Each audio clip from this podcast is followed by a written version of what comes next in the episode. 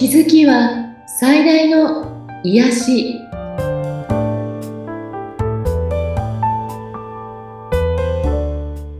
皆さんこんにちは。アトラクションカウンセラーの広田ゆかりです。アシスタントの菅千奈美です。ゆかりさんよろしくお願いいたします。よろしくお願いいたします。さてゆかりさんゆかりさんがポッドキャストをスタートして、もうすぐ1年経つということなんですけれども。早いですね。ね早いんですよね。で、その1周年を記念して、ゆかりさんが特別な企画を考えてくださったということなので、ちょっとそのお知らせからよろしいですか？はい。えー、企画というほどのものでもないんです。なんか1周年でね、何かしたいなと思っていて、はい、えっと、よかったら皆さん、あの、こんなことを話してほしいなっていうことも募集したいし、ええ、具体的にこのことを質問したいんですよというお悩みがあったら、うん、ぜひ LINE 公式とか、はい、あと、ポッドキャストのレビューのところかな？はい。質問していただけたら、その中から選ばせていただいて、うん、そして実際にカードを引いて、この音声配信でお答えできるような感じにしたいと思うんですね。あの、プライバシーを保護できる範囲内でやりたいなと思ってるんですけど、よかったら皆さんたくさん応募してみてください。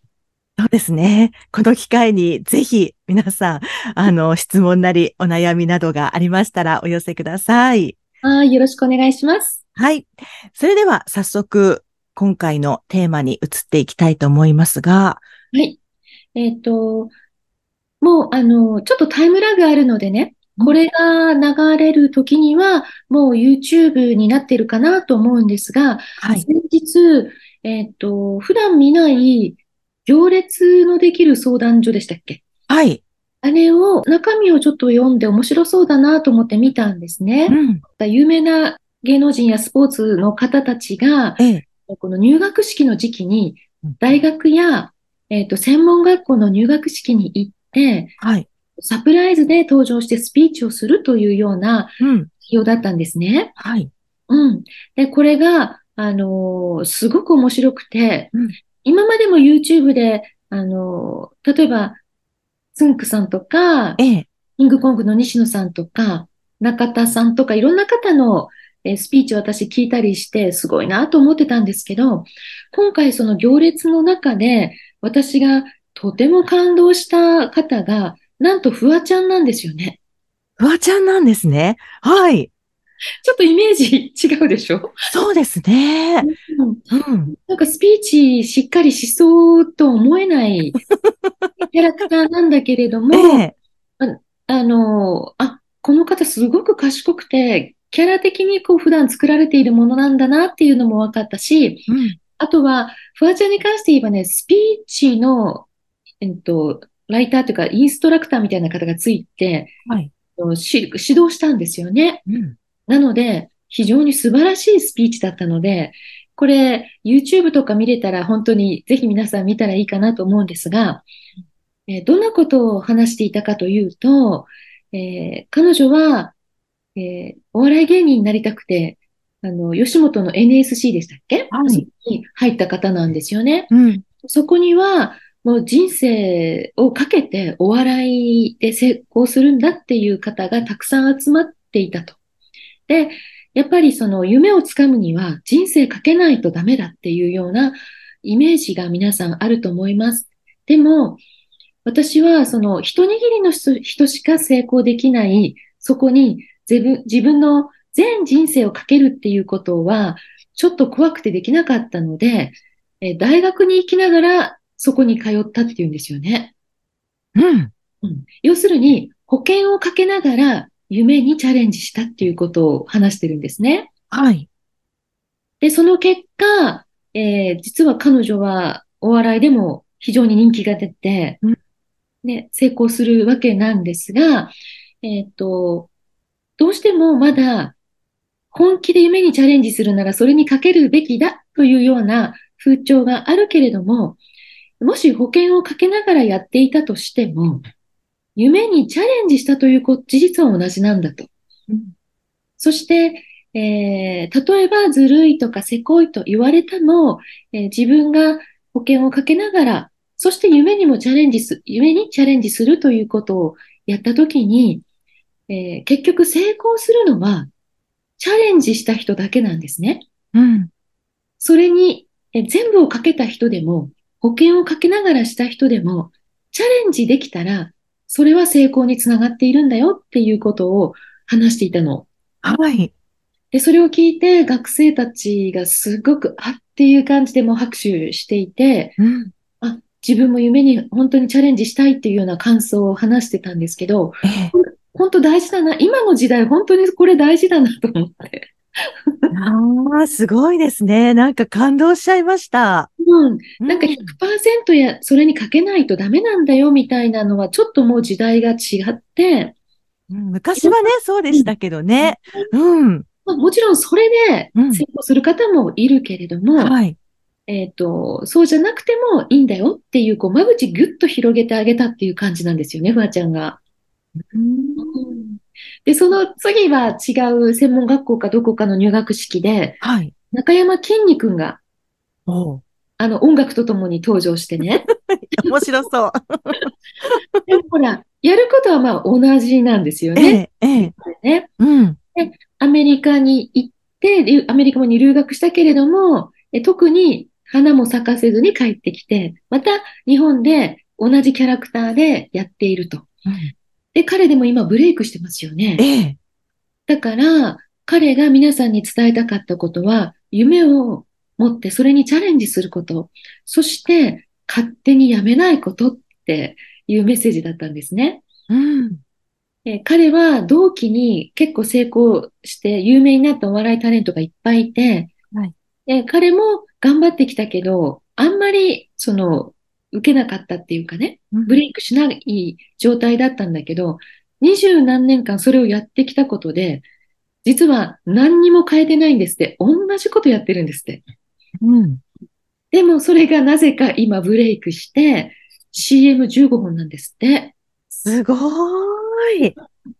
で、彼が PR してる多分ね、サプリメントとか健康グッズって多分すごく売れてると思うんですね。で、ご自分で言ってるの、何にも変えてないですと。同じことをずっとやってるんだと。うん。でもみんな何か変えないととか、はい。新しい、ね、ギャグがないととか、なんかそんな風になりがちだけど、えー、自分がやっぱこれだって思うものがあったらそれを、えー、諦めないで、勝手にやめないで続けようよっていうようなお話もされていて、うん、それも学生たちにすっごく響いていたんですよね。いいですね。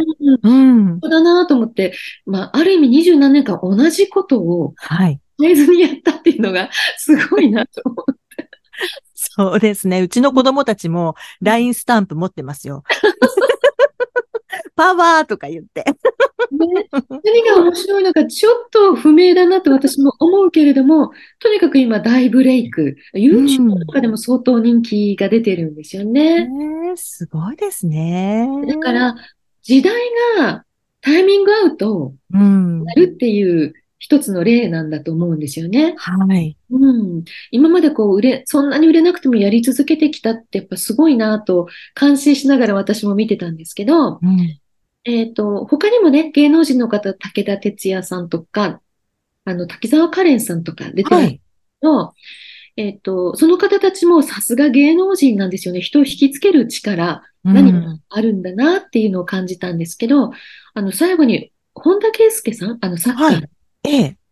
あの方がお話しされていて、あの方ってこう、スピーチ、すごく、あの、YouTube でもいろいろあるのでね、うん、皆さん聞かれてみたらいいと思うんですけど、今回非常に短いバージョンのが放映されていて、その中で、やっぱり夢を叶えるために全力投球とか必死で頑張るとかね、うん、それはまあ当然というか当たり前なんだけど、大事なのは、えー、どの環境でやるかっていうことをお話しされてたの。うん、だから環境を整えるっていうか、うん、えっと、要するに自分が努力していける環境かっていうことももちろん大事だけども、その努力が、えっ、ー、と、見てもらえるとか、実る環境にあるかとか、うんうん、まあ、どのゾーンでやるかっていうことを言ってらっしゃるんだと思うんですけど、はい。うん。ら自分の、えー努力はもちろんだし、えっと、日々やることはもちろんなんだけれども、環境っていうのがすごく大事なんだよっていうメッセージが、本当にこれね、非常に重要だなと思って私も、あの、すごく感銘を受けたんですけど、はいだから、その努力が実るゾーンであるっていうことですよ。うん。うんうんそうですね。はい。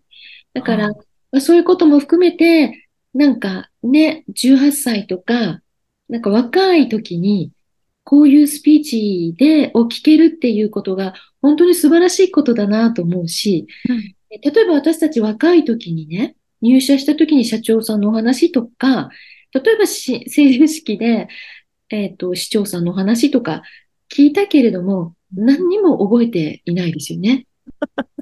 残念ながら。うんうん。校長先生の話とかも何にも覚えていないうん。だけど、えっと、こういう芸能人の方が来て、こう、喜ん、嬉しいって思ってる状況の中で、自分の人生の門出に聞いたお話っていうのは、多分その方にすっごく、えっと、役に立つっていうか、忘れい。ない経験だと思うんですよね。だからこういうのすっごい大事だなと思って聞きました。ね、後々きっと心にね、残り続けるでしょうしね。うん。そして、あと、もう一個だけは、あの、そのスピーチの先生が、はい。スピーチの極意みたいなのをお話しされてたんですよあ、ね。何ですか？これも、まあ、興味ある方ない方いると思うんですけど、私、なるほどと思って聞いたんですね。うんスピーカーとかいろんな方に指導されてる女性なんですよねうん。それ、三つ言ってました。はい。で、あの、一つは、伝えたいことを一つに絞ること。うん。うん。いっぱいあると、結局何が言いたかったか分かんなくなっちゃうからっていう。そして、もう一つは、えっと、失敗談を語ること？うん。いい話ばっかりだったり、まあ、例えば有名な方がスピーチしたり、偉い方がスピーチするから、その人のいい話ばっかりだとちょっと遠すぎる。うん。失敗談を語ることで共感を得られますよっていう話もしてました。そして三つ目はね、つかみなの。うんうん。だから芸能人の方ってやっぱつかみが上手なの、やっぱり。はい。うん。つかみは OK っていう、あれですね。だから最初にもう掴んで、うん。そしてみんなの心を引きつけて話すってことですよね。そう。いや、それはもう、フワちゃんとか筋肉とか登場の時でも、キャーみたいになっちゃうからね。うん。欲しいんだけど、まあ、一般人はそこまでね、つかみは、あの、強烈なものを用意してシーンとなってもね。でも何かそういうチャンスがあったら、やっぱりこう、みんながちょっと笑えるような、リラックスできるようなつかみがあるとはい。いいのかなというふうに感じました。はい。いいですね。とても素敵。はい。では、今日の宇宙のメッセージもとても短いものをが開いたら見えました。では読みますね。はい。もし、あなたの人生に現れるすべての人が、一人の例外もなく、たとえ嫌な奴であっても、そこにいるように頼まれていて、それはあなたが彼らの道を照らしてあげるためだとしたら、どうしますか？番組を聞いてご感想やご質問、またゆかりさんのセッションを受けてみたいということがありましたら、番組説明欄にゆかりさんの LINE 公式アカウントの URL を記載しておりますので、そちらからお問い合わせをお願いいたします。そして、えー冒頭でもお話ししましたけれども、1周年の特別企画ということで、ゆかりさんが、えー皆さんからのこんなことを話してほしいとか、えー具体的なお悩みなどをですね、えーぜひ皆さんから、えー受け付けているということもありましたので、ぜひ、えー LINE 公式ですとか、ポッドキャストの、えーレビューのところから、えーメッセージを送っていただけると嬉しいです。はい。今日もありがとうございました。はい、ありがとうございました。